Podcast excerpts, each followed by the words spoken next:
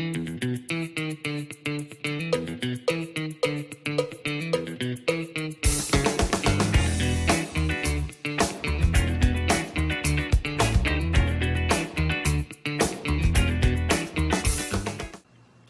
家好，欢迎来到股气，感谢大家今天的收听。那我们今天要讲的议题是买台积电居然可以省鉴保费，为什么可以省鉴保费？其实最主要原因在于它的配息机制。那新公司法的规定，它让一百零八年开始的上市贵公司，他们都可以一年配多次息。那通常啦，有一办法一年配多次息的上市贵公司，代表他们的公司有一定的竞争力，而且他们的财务能力是相对健全的，他们金流控制的非常稳定，才可以每季去配现金。或是配股票股利出来，对，那采取这种季季配息或是半年配息的公司啊，那其实对投资人来说有非常非常大的好处。那主要的好处有两点，第一点好处就是复利滚动，对啊，同样给你一笔钱，早一点分散的给你，跟晚一点一次给你哪个比较好？一定是早一点分散给你嘛，因为早一点给你你就可以把这些资金再拿去投入。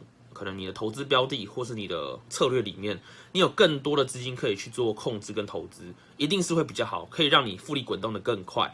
好，那第二个好处是什么？就是我们今天的主题可以避开二代健保补充保费。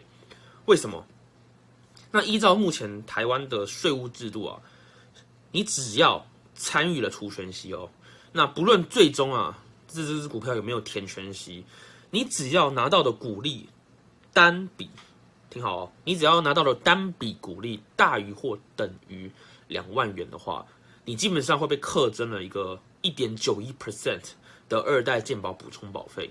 那很多人可能缴了都自己不知道为什么，因为其实你不用自己去缴，你只要达到这种课税门槛，那个补充保费它会直接从你的股利中扣除。所以很多刚入行的投资朋友，他其实会不知道这个制度，然后也不知道自己被课了这个税。对，那。如果你持有的股票啊是那种季季配息或者是半年配息的，就那种分很多次发的，通常啦，因为分散了，所以你的单笔股利可能不会超过两万元。那在这种情况下，一次发给你会超过两万，那我分散发就不会超过两万的情况下，你就可以巧妙的躲开这个二代健保补充保费了。那你想想看哦，对投资者来说，每一分钱都是在复利滚动下的策略下都要斤斤计较才行，对吧？你看，课程一点九一 percent。一点九一 percent，将近两 percent 呢，报酬率两 percent 很多嘛？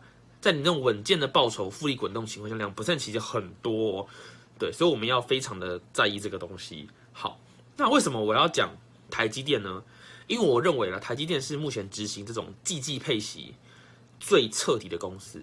那从一百零八年起开始执行这个配息政策之后，季季配息配的政策之后呢，到一百零九年年底，就是目前已经执行了大概六次的季配息。比一堆公司变来变去好多了。很多公司其实配一配，发现公司的财务状况不好，或是顶不住，他们就取消这个政策。唯独台积电就是一发就是发到底。所以我认为啊，如果你是坚持所谓的定期定额投资策略的那种投资人的话，台积电看起来目前是比较划算的，因为它季季配息非常的稳健。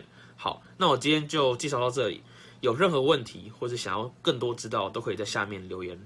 那我都会再出影片讲解给各位听。好，那今天就讲到这里，谢谢大家。